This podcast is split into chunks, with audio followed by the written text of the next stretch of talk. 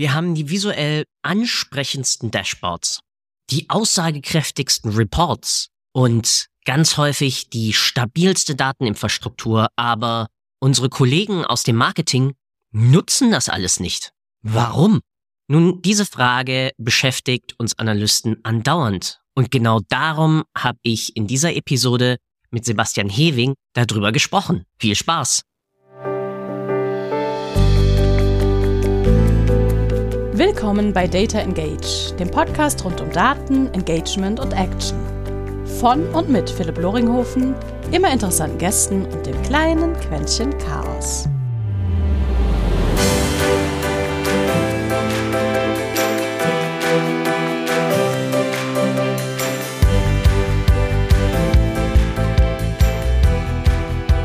Und herzlich willkommen zu einer weiteren Episode eines Podcastes, wo wir über alles Mögliche quatschen, das irgendwie einen Bezug zu Daten hat, Marketing, Kommunikation, Sales, Tech, manchmal auch Buzzwords. Und heute dabei darf ich jemanden begrüßen, einmal fast quer durch die Welt durch, wenn ich einmal durch die Weltkugel schieße. Und zwar heute begleitet mich durch diese wunderbare Episode Sebastian Hewing, und das Witzige zwischen ihm und mir ist, dass er viele Sachen, auf denen ich aufbauen durfte bei meiner Zeit auf Rocket, im Endeffekt den Grundstein für gelegt hat. Und damit, Sebastian, wie immer meine einleitende Frage, was war bis jetzt eigentlich dein größter Datenfuck-up?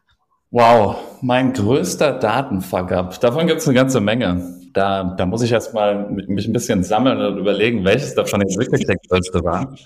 Also ich glaube tatsächlich, die größten Fuck-Ups haben wir damals tatsächlich bei Rocket gemacht. Und äh, wir haben auch viele Dinge gut gemacht. Das, das Größte, was wir falsch gemacht haben, ist, dass wir, dass wir einfach zu wenig mit unseren Stakeholdern gesprochen haben und zu wenig die, die Stakeholder-Probleme verstanden haben und eigentlich äh, so ein bisschen dran vorbeigebaut haben an dem, was die Stakeholder wollten. Ja, wir, wir dachten, wir wussten alles, ähm, was sie wollen, aber wir wussten eben nicht alles. Ja, und das äh, sehe ich, sehe ich immer wieder, dass es zu Problemen führt. Es ist ganz witzig, weil ich glaube, dass Besonders wenn du dann mh, zum Beispiel ein Data Warehouse aufbaust, das kann ich nur unterschreiben aus Marketing-Sichtweise, dann weißt du halt, okay, ich brauche irgendwie die Kostendaten drin und ich brauche vielleicht noch meine äh, Impressions und ich brauche noch andere. Aber das ist ja äh, reine Eigenaufnahmen. Das heißt, es ist sozusagen das, ein Fundament und dann brauchst du spätestens eigentlich die genaueren Prozesse, die genaueren Herausforderungen, für die Daten ja dann eigentlich eingesetzt werden sollten. Also ich glaube, du, du triffst wörtwörtlich mehr oder minder den Nagel auf den Kopf bei allen Datendatenspecialisten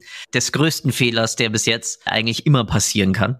Wie finde ich denn dann raus, was sie eigentlich wollen? Weil klar, ich kann Shadowing betreiben, aber wenn die Leute noch nicht mal wirklich intensivst mit Daten gearbeitet haben in der Möglichkeit, die wir ihnen dann irgendwie über ein DWH zur Verfügung stellen können, woher wissen die dann überhaupt, was sie vielleicht brauchen könnten? Das ist ein, äh, das ist ein guter Punkt. Also was, was ich immer ganz gerne mache, äh, ist, äh, und das habe ich tatsächlich von, äh, von Produktmanagern gelernt. Ich war ja auch mal eine, eine Zeit lang ähm, im Produktmanagement unterwegs. Ein ganz äh, gutes Tool, was, was Produktmanager ja auch immer nutzen, ist ein, ist ein Problem-Interview. Ja, mhm. äh, wo, wo ich mir, mir einfach Zeit nehme, mit den Leuten zu sprechen und, und auch ganz, so ganz unabhängig von den Daten ja, versuche zu, so rauszuhören, was treibt die Leute um, ja, ähm, welche Probleme wollen die lösen. Ähm, und also wirklich dann auch teilweise unabhängig von Daten. Ich frage dann auch, was sind so gerade in deinem Job deine drei größten ähm, Herausforderungen? Leite dann halt auch so ein bisschen dann langsam halt zu dem, zu dem Datenthema hin.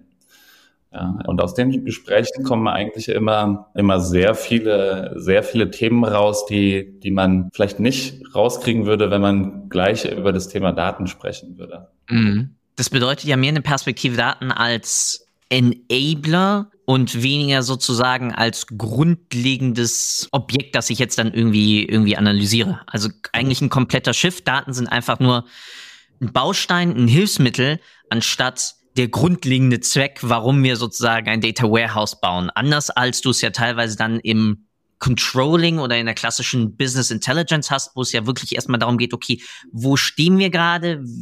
Was hat sich entwickelt? Wie sieht unser Cashflow aus? Und ähnliches. Wichtig hier für alle Zuhörerinnen und Zuhörer, die aus dem BI-Bereich kommen. Das bedeutet nicht, dass das eine schlechter oder das andere besser ist. Es sind zwei unterschiedliche Herangehensweisen.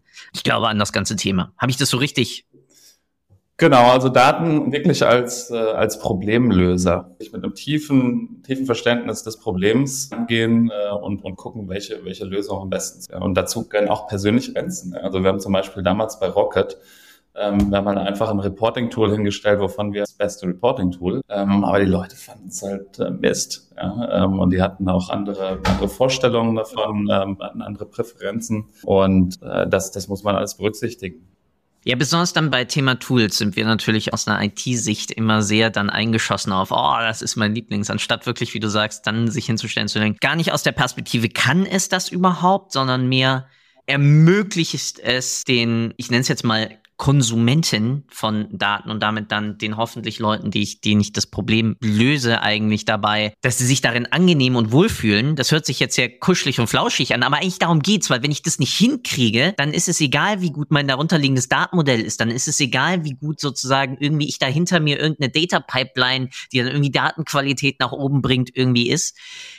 Wenn die das nicht nutzen wollen, weil ihnen da irgendwas nicht schmeckt, visuell schmeckt, dann ist es egal, wie gut das da irgendwie ist. Die müssen Spaß haben an der Arbeit. Ja. ja. Du musst, das Datenthema ist halt für viele Leute, die, die halt keine Data-Nerds sind, so wie wir. Das gehört halt, gehört halt schon zum, äh, zu ihrem, zum Alltag dazu und sie brauchen es, aber die meisten mögen es nicht so wie wir. Ja, ähm, ja es ist halt Mathe. Wer, wer, wer mochte freiwillig machen? Ja, jetzt mal ganz ehrlich, ja. Also sogar ich habe mich in meinen Statistikvorlesungen schwer getan. Genau, und du musst es den Leuten, du musst es denen halt, halt näher bringen. Und ich glaube, da gehört auch ein guter Schluck Empathie ähm, dazu. Ähm, es braucht also viel. Die meisten tatsächlich du hast ja anfangs so von, äh, von, von Fuck-Ups ähm, gesprochen. Also die meisten Fuck-Ups aus meiner Sicht entstehen, wenn, wenn du das Ganze zu technisch und zu trocken betreibst. Ähm, mhm. muss es, ähm, die, die, die, die Soft-Skill-Komponente in dem, in dem Data-Bereich ist aus meiner Sicht extrem wichtig. Das unterschreibe ich sofort weil ich natürlich noch immer Marketer bin. Ich glaube, da ist es besonders spannend, weil Marketing jetzt mal rein aus einer Promo Marketing 4P ist rein aus einer Promotion-Sicht gesehen, hat ja einfach viel dann wiederum mit Kommunikation zu tun und dann landest du natürlich ziemlich schnell dabei, dass dann sich die Kreativen und sonst wie dann vielleicht auch teilweise besonders beschränkt fühlen, wenn du auf einmal ankommst und sagst, so, hier hast du jetzt Zahlen, Daten und Fakten und jetzt mach was damit. Ich glaube, da triffst du wirklich den Nagel auf den Kopf, mit dem es muss ihnen Spaß machen und es muss sie auch mitnehmen und es muss selbst, also selbsterklärend ist vielleicht noch unter aktuellen technischen Gegebenheiten teilweise schwierig, aber es muss sie motivieren, damit reinzugehen. Wie kriege ich sowas motivierend hin? Ja, also ich glaube, ich glaube, dass da ist schon wichtig, äh, dass der, der dass der Marketing Head ähm, da on board ist. Ja, ich glaube, das ist, das ist der erste Punkt. Wenn du den nicht hinter dir hast, dann wird es aus meiner Sicht auch schwierig, die, die kreativen äh, Themen des Marketing-Heads hinter dich zu bekommen. Das, das war zumindest immer so meine Strategie. Ja, so, so den, quasi den Lead zu überzeugen. Und der kriegt, und wenn, wenn der das geil findet, dann kriegt der in der Regel auch sein Team zeugt. Also klassisches Vorleben. Ja. We weniger Grassroot-Bewegung, eher wirklich innerhalb der Organisation dann vorleben und sagen, hey, ich selbst äh, kann auch äh, mit Daten umgehen und auch meine, meine Entscheidungen auf Daten aufbauen, mit Daten begründen oder aus Daten dann neue äh, Kampagnenideen ableiten. Wie ja. arbeitet ihr damit?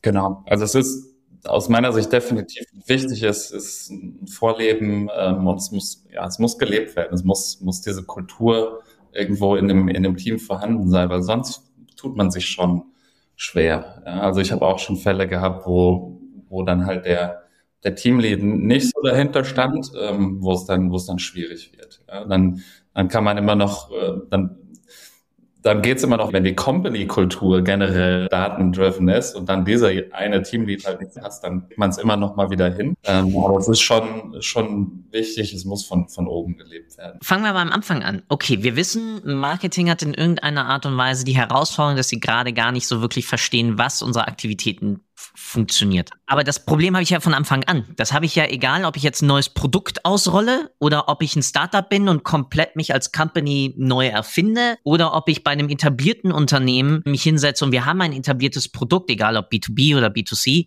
Was ist da so der allererste Schritt? Muss ich irgendwie direkt von Anfang an irgendwie alle Datenquellen in ein Data Warehouse knallen oder gibt es da auch eine Art Soft-Start deiner Erfahrung nach?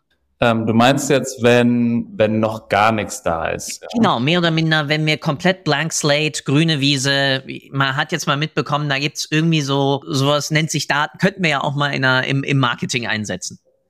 Ja. Okay. Und reden wir jetzt von, also reden wir jetzt vom im Startup-Bereich oder reden wir von einem. Such dir was aus, wo du dich am angenehmsten, wo du dich am wohlsten fühlst. Ja, genau. Also wenn, ähm, wenn, wenn wir halt komplettes Greenfield haben, was ich dann halt, wie gesagt, gerne ganz zu Anfang mache, ist einfach mit den Leuten sprechen. Ja, mhm. Einfach mit den Leuten sprechen. Weil Marketing ist ja auch nicht, nicht gleich Marketing. Ja. Die Kanäle sind, ähm, sind ja je nach Businessmodell unterschiedlich wichtig und dementsprechend haben die Leute auch, äh, arbeiten sie halt schwerpunktmäßig auch an anderen Kanälen. Das muss man, glaube ich, erstmal verstehen. Ich glaube, man muss erstmal verstehen, wie, wie ist das Team aufgebaut, an welchen, an welchen Kanälen arbeiten die schwerpunktmäßig, ähm, welche Schwierigkeiten haben sie, welche Report, mit welchen Reports arbeiten sie aktuell, wo, wo halt noch nichts automatisiert da ist. Einfach mal wirklich die Leute verstehen, wie sie arbeiten und, und welche, welche Reports sie sich auch, auch schon ziehen ähm, und welche KPIs und Dimensionen da drin stecken. Ähm, das ist so, so eigentlich immer so der, aus, so der erste Schritt, den ich, den ich gerne. Ähm, und auch ja, einfach generell verstehen, wie die, wie die Leute ticken. Und der zweite Schritt, den ich dann ganz gerne mache, ist das dann so ein bisschen zu konkretisieren, ja, in, wo es dann so in Richtung Datenmodellierung geht. Ähm, was sind so die ersten quasi Business-Objekte, ähm, die, ich, die ich brauche, um die, um die Probleme lösen zu können. Ähm, Im E-Commerce das ist halt oft immer äh, Transaktionen, ähm, Artikel, äh, äh, Marketingkanäle, User Journeys. Ähm, und, ähm, und dann geht's halt so ein bisschen in die Details, ja, wie, wie ist der Kunde definiert, wie ist ein User definiert, was verstehen die, äh, die Leute darunter. Ähm, und dann kommt man so langsam halt ähm, irgendwie zu, zu, zu Business-Objekten, die dann helfen können, die, die Fragestellungen zu lösen. Ähm, und dann eben auf einer noch tieferen Ebene auf, ähm, auf KPIs und Dimensionen, die sich dann, die sich dann miteinander kombinieren lassen. Ja, und, und die dann quasi ebenso das, das Datenmodell später, also das, das technische Datenmodell aus Business-Sicht äh, repräsentiert. Das heißt, wir beschreiben eigentlich überhaupt erstmal unsere internen Prozesse mehr oder minder und schauen uns damit an, was spielt da eigentlich überhaupt drin eine Rolle und worauf kann ich als Marketing überhaupt Einfluss nehmen. Also sprechen wir mal von einem, weiß ich nicht, nehmen wir irgendein Unternehmen, das mit einem großen, mit einer großen Einkaufsgemeinschaft arbeitet weiß ich nicht, Lebensmitteleinzelhändler oder, oder ähnliches. Da, da kann das Marketing ja zum Beispiel gar nicht so wirklich den Verkaufspreis bestimmen oder den Warenbestand oder vielleicht auch welche, bei, bei welchen Waren irgendwie es jetzt gerade eine Promotion-Aktivität gibt, weil das sind ja, das sind ja dann meistens Markenprodukte, die ich ja einfach nur weiterverkaufe als Händler. Da habe ich ja gar keinen direkten Einfluss drauf, um zum Beispiel damit dann zu verstehen, okay, basiert hinter dieser Frage von, was ist mein Problem eigentlich auch so ein bisschen, was kann ich überhaupt beeinflussen aktiv oder ist es manchmal auch nur reines, ich muss das Umfeld verstehen, in dem ich irgendwie agiere? Zu Anfang. Ja, klar. Also äh, ich glaube beides. Ja. Äh, mhm.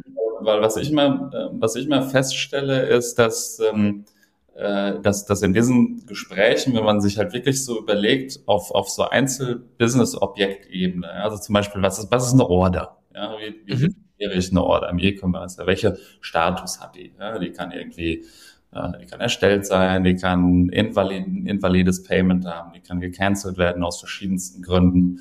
Ähm, die kann retourniert werden. Dann gibt es oftmals gibt's da auch unterschiedliche Vorstellungen, was ist eine Cancellation, was ist eine Retour. Ja, teilweise werden die, mhm. die vermischt betrachtet von verschiedenen Leuten. Ähm, und, und aus diesen aus diesen Gesprächen ähm, kommen dann kommen dann eigentlich immer so zwei Sachen raus. Also einmal so eine kristallklare kristallklares Verständnis von den Businessprozessen äh, an sich und dann, wie du schon sagtest, auch ein Verständnis davon, was man davon jetzt, was davon beeinflussbar ist äh, und und was nicht. Lohnt es sich dann überhaupt, sich das anzuschauen, was ich nicht beeinflussen kann?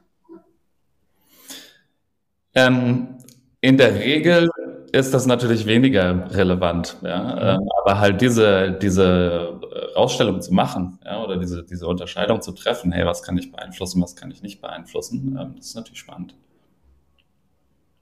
Also die Frage kommt daher, dass ich natürlich auch daran manchmal sehe, ich habe ja indirekte Effekte innerhalb meiner Organisation. Ja? Also wenn ich, wenn ich merke, mein, also Beispiel, Customer Service kommt auf einmal auf uns zu und sagt, hey, wir bekommen jetzt über unser neues Produkt ABC, ähm, das ist ein Pogo-Stick aus irgendeinem Grund, auf einmal äh, ganz viele Rück... Es sind diese Hüpfstangen. Das ist ja die Dagobert, äh, Dagobert Duck, dieser, dieser Dagobert Duck äh, bekommen wir auf einmal ganz viele Rückfragen über, äh, weiß ich nicht, die Wartbarkeit. Ich ja. komme nicht auf ich weiß, wie ich auf Pogo-Sticks komme. Ich habe vor Tagen ein YouTube-Video gesehen, wo es, es gab scheinbar in den, in den 70ern ähm, benzinbetriebene Pogo-Sticks. und die dann verboten wurden, weil sich die Menschen damit irgendwie die, die Hüften und die Beine gebrochen haben, weil ja, ist halt dumm gelaufen, wenn das Ding gerade wieder zündet, während du in einer ganz anderen Gegend bewegst. Deswegen Pogo-Sticks. Okay, alright. Und jetzt nehmen wir das Szenario, genau, wir sind halt dummerweise in den Jahren noch ein Hersteller von diesen Dingern gewesen. Und jetzt kommt halt Customer Service auf uns zu und sagt, ja, wir haben hier ganz viele Beschwerden auf einmal, dass, dass ganz viele Menschen auf einmal im Krankenhaus landen. Da kann natürlich dann wiederum Marketing indirekt darauf Einfluss nehmen, ja. ja. über was, was sie sozusagen kom kommunikativ tun. Also es ist nicht etwas, was sie direkt beeinflussen können. Sie können ja nicht sich neben jeden Pogo-Stick-Eigentümer stellen und sagen, nein, so machst du das nicht. Ähm, aber man kann natürlich über gewisse Aktivitäten dann eigentlich die, die Produktnutzung ja auch beeinflussen durch Kommunikation. Ja.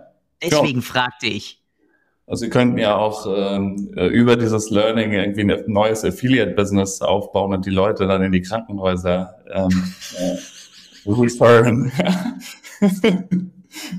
ja, stimmt. Wir, wir kennen ja Business Innovation. Für, äh, für spezielle Rückendoktoren. Ja, das glaube ich. ja. Äh, voll, aber das, das, das zeigt ja auch wiederum, dass du aus solchen Datenanalysen ja dann auch genau, wie du selbst gerade ja sagtest, auch spaßeshalber, trotz allem, ähm, dass wir neue Geschäftsmodelle, ja nicht nur neue Vertriebsmöglichkeiten erkennen können, sondern damit natürlich auch immer wieder, ja, wo könnte neues Business anhand eines Produktes oder eines, eines anderen Vertriebsweges eigentlich stecken? Ähm, und das ja schon aus so einfachen Daten wie, ich habe Customer Service zugehört. Die Daten kriege ich ja hoffentlich aus meinem Customer Service Tool und kombiniere sie dann vielleicht mit meinen Retour-Daten. Ja, das kriege ich ja hin, weil ich weiß, welcher Kunde hoffentlich, wenn ich ein sinnvolles Customer Service Tool habe, weiß ich, wer angerufen hat. Und ich kann das mit seiner Order und damit auch mit seinem Order-Status, wie du es ja gerade schon so beschrieben hattest, eigentlich zusammenlegen, um damit das Ganze dann zu erkennen.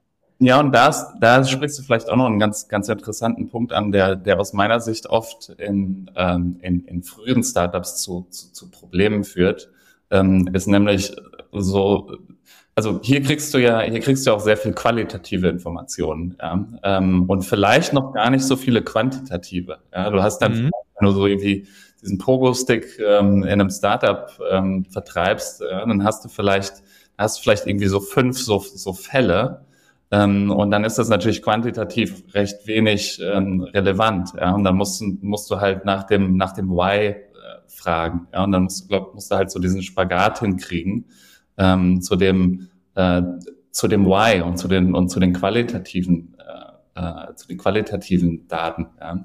Das vielleicht auch nochmal so, so zu dem, zu den, zu den Fuck-up-Themen, zu der einleitenden Frage. Ja, ich glaube, das ist gerade bei, bei Startups ähm, oder gerade bei, bei frühen Startups wird es oft aus meiner Sicht falsch gemacht, dass, dass dann oft zu früh in die, in die quantitativen Daten reingegangen wird, wo dann noch gar nicht so viel drin ist, ja, ähm, wo man eigentlich irgendwie erst qualitative Erkenntnisse äh, oder wo man aus qualitativen Erkenntnissen, nämlich aus Kundengesprächen ähm, oder aus Customer Service Feedback, aus qualitativen viel mehr rauskriegt. für alle, die es gerade nicht sehen, und es sind ja alle, ich, ich nicke gerade ganz intensiv, weil es stimmt. Und in meinem Kopf ergibt sich gerade wie so, so ein klassischer, hier diese zwei äh, zueinander laufenden Pyramiden, ähm, äh, divergierende und konvergierende äh, Informationsverwaltung.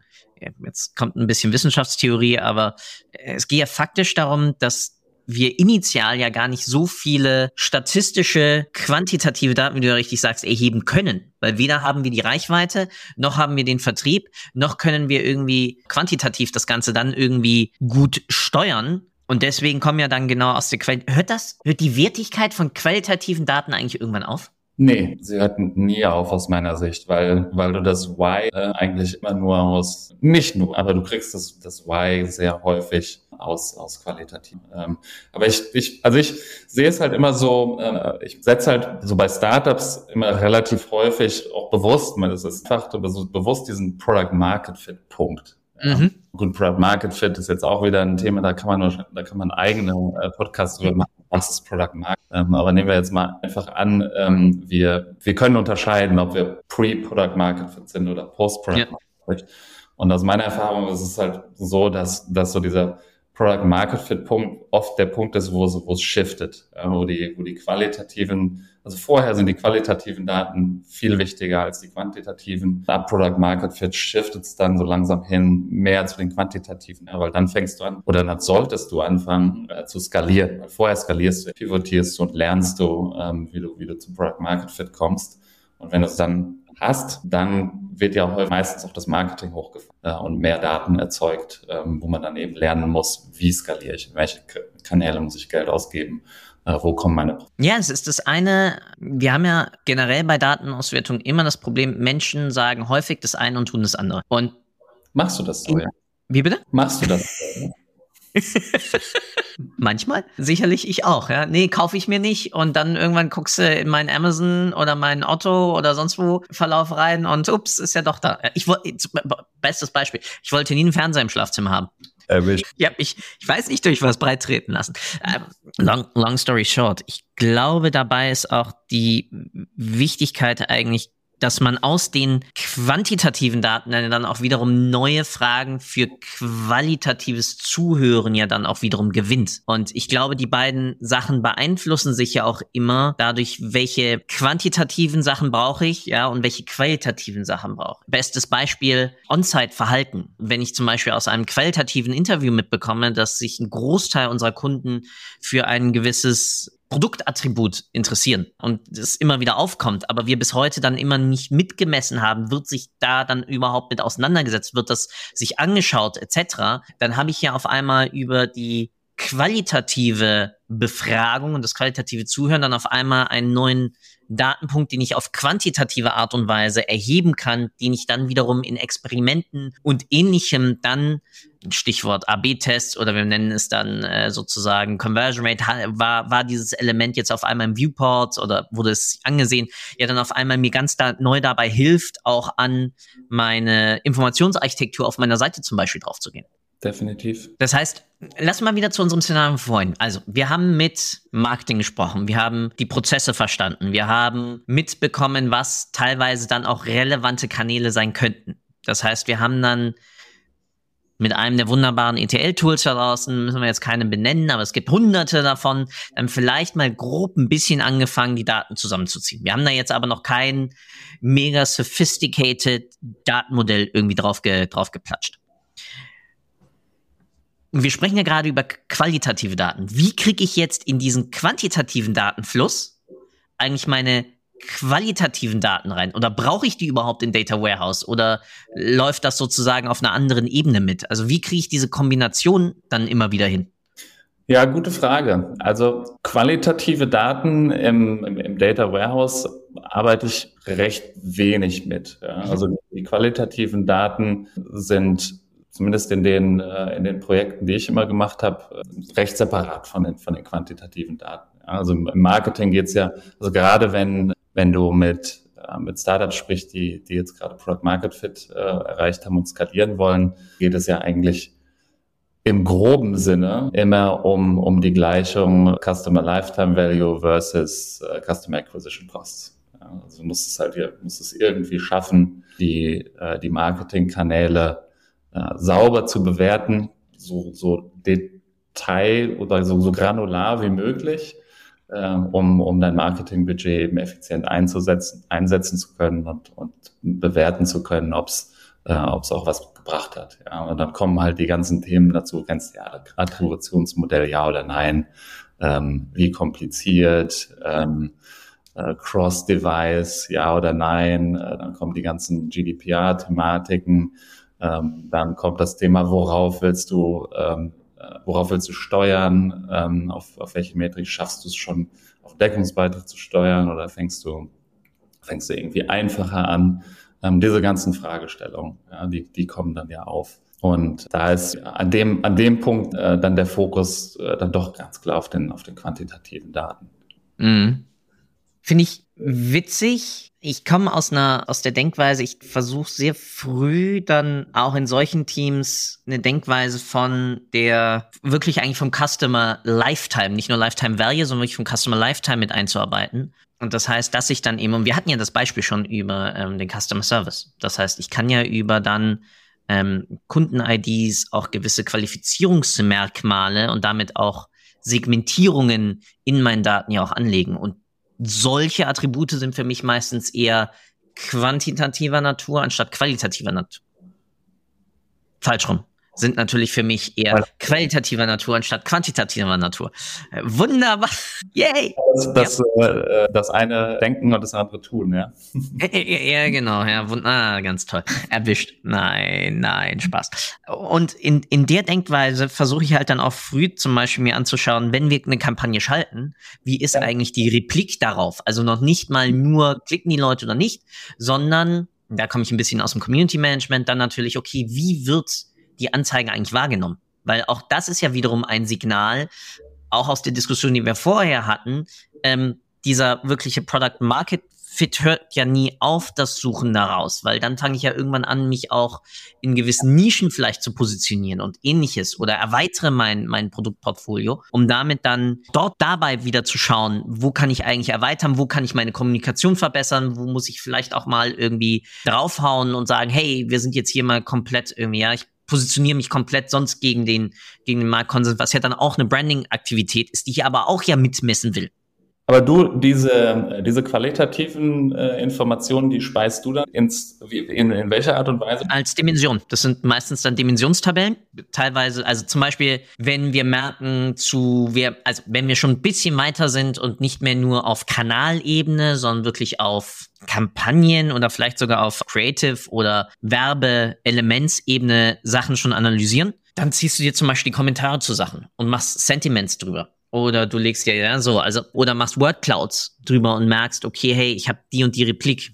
Oder du gehst rein und ziehst Customer Service Sachen rein zu E-Mail-Anfragen oder zu gewissen Gesprächen. Oder du kannst es ebenso gut im B2B machen, wenn du ein sauberes Logging zum Beispiel von den Qualification Calls hast im Sales, wo du dann auf einmal Feedback zu bekommst und das auf einmal dann als qualitative Merkmale mit reinnehmen kannst, wo ich dann auf einmal Effekte auch zu einzelnen Qualitätsmerkmalen zuordnen kann.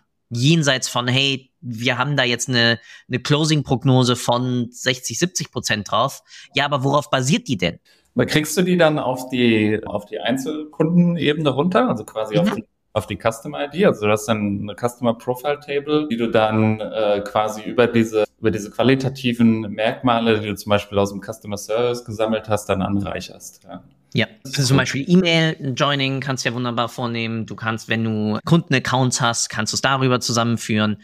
Du nutzt dein CRM. Klar, im CRM hast du meistens nur Last Click, aber je nachdem, wie sophisticated dann dein Gesamtsetup ist, kannst du ja wenigstens dann über eine User-ID die restlichen Sessions zusammenziehen und darüber weitere Aktivitäten reinlegen. Also klar, es ist fiddlig und es ist sicherlich Stufe drei oder vier, ja, wenn wir jetzt mal von wie fange ich an, drüber nachdenken aber ich versuche so früh wie möglich einfach so eine Denkweise von ja. bezieht euch nie nur rein auf euren CPO, CPM, CPC etc., weil der ist so stark beeinflussbar durch Marktgegebenheiten. Wir haben gesehen, wie Covid-Zeit auf einmal alle meine Cost per X nach oben gestiegen sind, weil alle ihr Geld auf einmal auf Online geschmissen haben. Ja. So. Und das heißt, du musst einfach dabei ja dann auch die Marktdynamiken mitnehmen. Und wenn ich mir aber nur rein quantitativer Natur meine Performance-Kennzahlen anschaue, dann laufe ich halt ganz schnell irgendwann in eine Kostenspirale, wo dann wieder mein CFO sagt, nö, haben wir kein Geld mehr, viel Spaß, ist nicht. Anstatt dann, dass ich währenddessen dann so klug bin, Verweis auf eine der anderen Episoden, wo es um Data-Driven Personas ging, mich dann hinzustellen, zu überlegen, okay, wen kann ich denn sonst womit targetieren, mit welcher Botschaft oder womit reingehen. Und das muss zu Anfang nicht im Data Warehouse sein. Also vollkommen, wie du sagtest,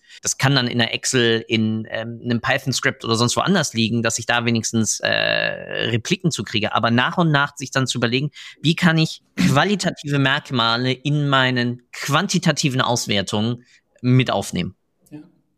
Ja, wir haben das, äh, also äh, bei Rocket haben wir diese, äh, diese, diese, sagen wir mal, eher qualitativen Segmente dann zumeist aus quantitativen Informationen hattet. Ja, mhm. äh, weil es ging, weil wir halt genug Daten dafür hatten. Also du siehst ja, wenn, wenn, wenn jemand halt äh, immer Kinderspielzeug kauft, äh, es ist dann halt wahrscheinlich eine, eine Person, die wahrscheinlich irgendwo ein Familienmensch hat, wahrscheinlich dann. Ja. Und, und solche Geschichten kann man dann kann man ja auch sehr viel aus quantitativen Informationen ableiten. Was natürlich nicht so gut geht, wenn du nicht so viele Daten hast. Hast du da irgendwelche, ähm, also nutzt du da irgendwelche speziellen Tools, um das, wir haben jetzt vorhin den Customer Service ähm, dass du, dass du aus Customer Service Gesprächen irgendwie quasi aus diesen, aus diesen unstrukturierten Daten, also aus den Gesprächen, äh, dann, dann dort Segmentdaten rausziehst? Du sprichst ein relativ gefährliches Minenfeld an, aber was ich eher dann empfehle, ist, dass nach den Gesprächen sozusagen du eine Clusterung mitgibst von drei bis vier Attributen, wo dann einfach nachgefragt wird, hey, könntest du bitte gerade das Gespräch bewerten? Wie war der Kunde dir gegenüber? In welchem Bereich fällt das Problem von ihm? Äh, etc. Wichtig, was du dabei natürlich dann hinkriegen musst, ist, dass die Leute, und das hat Sappos wunderbar vorgelebt, nicht auf einmal auf die Idee kommen, dass du diese Daten nutzt, um sie zu bewerten. Weil ja. sonst fangen sie halt ganz komisch dann an, zum Beispiel bei so einer Frage, konntest du ihnen helfen, immer Ja anzuklicken, weil sie auf einmal dann denken, wenn ich da einmal Nein drin habe, dann sitze ich hier irgendwie bald auf dem roten Stuhl.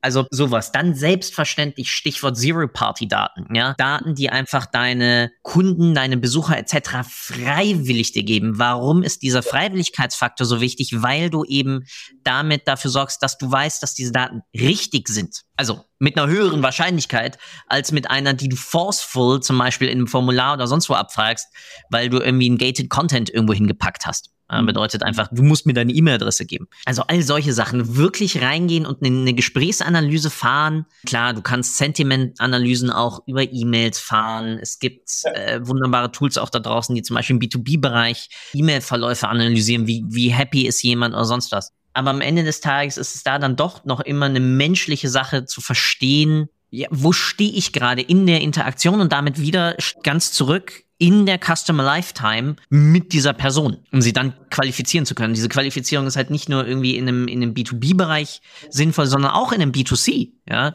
weil ich damit natürlich dann auch ein bisschen evaluieren kann, wie viel sollte ich noch in sozusagen Kundenentwicklung investieren.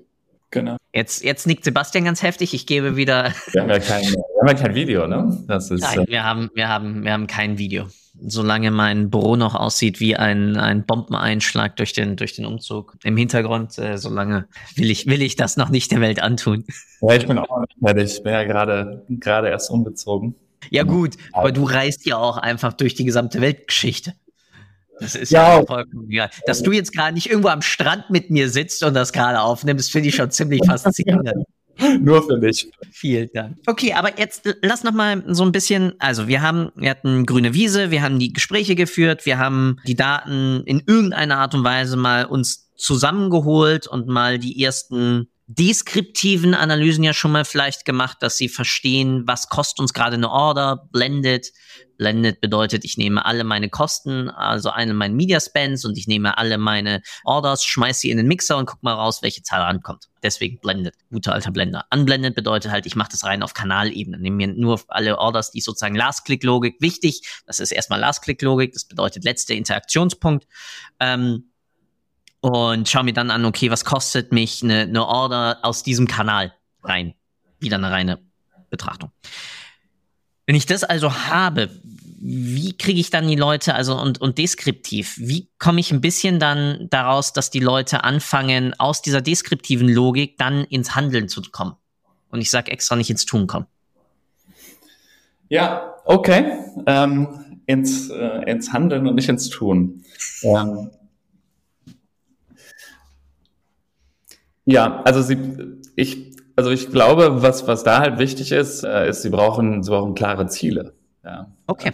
Ähm, und ähm, aus, aus meiner Erfahrung ne, kommen mit, mit klaren Zielen äh, kommen, kommen die Leute dann auch ins, äh, ins Handeln. Ja? Äh, und dann kommen aus diesen Zielen entstehen Probleme, die gelöst werden müssen. Und manche dieser Probleme können halt äh, eben mit auch mit Hilfe von Daten gelöst werden. Manche nicht aber viel. Ja, du beschreibst da einen äh, wunderbaren Endloszyklus. Und ich, viele Unternehmen kommen da nicht rein. weil sie dann halt entweder nicht mit einer klaren Zielsetzung oder jedes Jahr die gleichen Ziele oder die Ziele zu groß sind, haben. Ich glaube, das ist ein, das ist ein ganz wichtiges Learning von mir.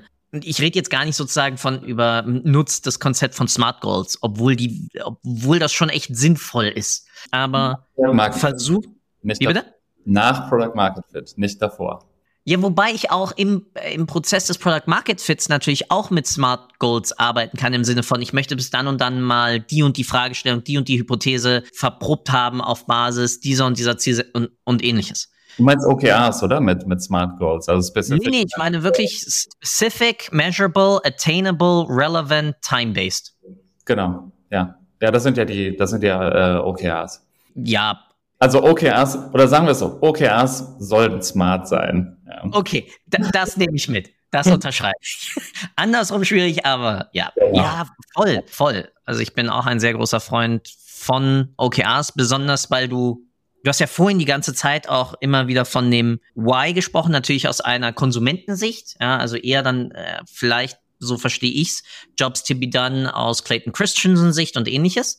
Aber der gleiche Antrieb und ja, Golden Circle ist schön und gut, nicht unbedingt immer das, das richtigste Mittel, aber trotzdem zu verstehen, was wollen wir eigentlich gerade erreichen und damit natürlich OKRs oder beziehungsweise die Objectives auch einzusetzen als ein Instrument, dass wir als Organisation etwas lernen oder besser verstehen wollen und damit dann zu sagen, warum ist diese Aktivität, diese Analyse, dieses Datensammeln, dieses sonst wie geartete dann dabei eigentlich der relevante Faktor. Ja. Sehr philosophisch. Total. Aber hört sich gut an. Aber ich glaube, vieles in dem Datenbereich ist auch einfach es ist ja Change. Also wir, wir legen ja ein Fundament dafür für anderes, für äh, ein Wandel im Verständnis von etwas. Also wir, wir hinterfragen unsere, ist das Creative gut, war die Werbeanzeige gut? Aber dann will ich ja verstehen, warum war sie gut oder warum war sie schlecht, damit ich das replizieren kann. Warum funktioniert der Kanal, warum funktioniert der nicht? Oder was funktioniert an dem Kanal nicht? Ist mein Targeting falsch? Oder äh, gebe ich zu viel aus? Muss ich also weniger Budget eigentlich auf den Kanal packen, damit der, damit der Algorithmus anders greift? Und das hat ja sehr viel einfach dann damit zu tun, dass ich in dieser Phase von, ich komme von der grünen Wiese, ich habe Product Market Fit, all das dann von vornherein damit dann arbeite, dass ich mir genau solche smarten Ziele, OKRs generell setze. Was wollen wir eigentlich weiterhin lernen? Ja, so kann man anfangen. Würde ich auch so sehen. Und all das, ohne dass du wirklich großartig in irgendwelches Tech investieren musst. Das ist ja, glaube ich, auch mal eine ganz wichtige Sache. Also viele Sachen davon oder das meiste kannst du wirklich low budget machen, oder? Total, ja. Also du musst nicht direkt auf einen, auf einen äh, Snowflake äh, umziehen und du musst nicht direkt den riesen sonst was Datencluster aufbauen und du musst nicht, es kann auch mit jetzt Looker Studio funktionieren. Es kann auch mit Power BI funktionieren. Wie wir, wie du ja schon vorhin sagtest, ein Tool, wo du die Replik von deinen Nutzern bekommst, das fühlt sich für mich gut an. Ich fühle mich hier wohl, fuzzy und cozy und es macht mir Spaß. Und du brauchst auch kein Realtime, ähm, es langt einfach die Daten und du brauchst auch in der Regel keine komplizierten Incremental Loads. Ja. Einfach 99 Prozent aller, äh, aller Startups können ihre komplette Backend-Datenbank ähm, einmal täglich komplett dann dort rein replizieren äh, ohne irgendwelche technischen Restriktionen. Ähm, ganz keep it simple, get started. Ja, sau cool. Hat Spaß gemacht. Ja. Mein Lieber, wie immer in, diese, in diesem Podcast hast du, hast du jetzt noch zwei Aufgaben. Erstens, fass doch einmal nochmal zusammen, was du möchtest, was die Leute irgendwie mitnehmen. Und dann habe ich dich ja auch schon vorgewarnt, gehört der Abschluss der Episode dir. Du darfst mir nur nicht danken, weil das ist meine Aufgabe, weil du hast Fragen beantwortet, du hast saukoole Einwürfe gemacht und du hast besonders eine Sache, die ich wirklich mitnehme, ist, es muss Spaß machen. Umgang mit Daten muss Spaß machen und es darf halt nicht zu einer langweiligen, sich wiederholenden, mühlenartigen sonst was werden, weil dann nutzen es die Leute nicht und dann ist das sowohl das ganze Investment als auch die Möglichkeit daraus zu lernen halt irgendwann für die Katz. Ja. Und damit, Sebastian, sage ich nur vielen, vielen Dank, dass für deine Zeit, dass du da warst. Und the stage is yours. Ja, also du hast es eigentlich schon, du hast es eigentlich schon gesagt, ja. Also Daten sind, ähm, Daten, äh, es kann Spaß machen, ja, und es und es muss Spaß machen. Und äh, vielleicht vielleicht eine Sache, die ich, die ich auch nochmal ähm, hier erwähnen wollen würde, gerade für die gerade für die Startups. Was was ich halt immer feststelle, ist, dass dass, dass eigentlich das Problem häufig nicht ist, dass, dass Sachen falsch gemacht werden äh, im, im Datenbereich, ja, sondern sondern dass das Richtige zur falschen Zeit gemacht wird. Ja, ähm, also dass, dass halt, wie wir vorhin schon, schon sagten, ja, in, in Pre-Product-Market-Fit-Szenarien zu viel quantitativ gemacht wird oder zu früh irgendwelche komplizierten Data Warehäuser gebaut werden, be bevor noch Product Market Fit da ist, die dann halt nachher wieder das Business pivotiert komplett umgebaut werden müssen. Oder es wird zu spät angegangen, wo, wo das Marketing skalieren will, aber nicht weiß, in welche, in welche Kanäle ähm, es investieren soll. Ich glaube, da da würde ich auf jeden Fall eben drauf drauf schauen, dass man, dass man halt mit solchen Initiativen dass schaut, dass man zur richtigen Zeit anfängt. Ja, und, und dieses, dieses Product Market Fit Indikator ist eigentlich dann so ein ganz guter Indikator, ja, weil man muss ja auch gucken, ja, habe ich Product Market Fit, habe ich den jetzt oder habe ich ihn nicht? Und ich denke, wenn, wenn der Product Market Fit erreicht ist, also wenn ich, wenn ich mir relativ sicher bin, ist ja eigentlich ein Konfidenzintervall, ja, ich bin mir ja nie hundertprozentig sicher, aber wenn ich mir relativ sicher bin, ich habe Product Market Fit, dann sollte ich auch anfangen, äh, in, mir zu überlegen, in eine starke Daten, äh, ein starkes Datenfundament äh, und ein Datenteam zu, zu investieren. Ja. Das war jetzt, das war jetzt länger, als ich es geplant habe, aber so in, in a nutshell, ähm, als, als Startup, ähm, wenn ich Product Market Fit habe, in Dateninfrastruktur und in Datenteams investieren, nicht zu lange warten und aber auch nicht davor. Wie immer, Links zu deinen Profilen, alle brav unten in den Descriptions. Und äh, wo geht die nächste Reise jetzt hin? Nach Deutschland tatsächlich. Also ich komme mal wieder, ich war tatsächlich seit Covid nicht mehr in Berlin und äh, das werde ich jetzt nochmal nachholen. Viele Leute seit langer Zeit nicht gesehen. Ja, das wird dann, das wird dann im Januar anstehen. Cool, mein Lieber. Damit vielen, vielen Dank und ich wünsche dir einen wunderschönen Tag. Ja, ciao, danke. Ciao. Ebenso. Mach's gut. Ciao. Danke für deine Zeit. Ich hoffe, du konntest auch heute wieder etwas für deinen Umgang mit Daten mitnehmen und bist dem Warum ein Stückchen näher gekommen. Ich auf alle Fälle. Hinterlasse doch bitte eine Bewertung auf iTunes, Spotify oder von wo auch immer du gerade zuhörst. Das hilft wirklich sehr. Bis zur nächsten Folge bei Data Engage. Dein Philipp.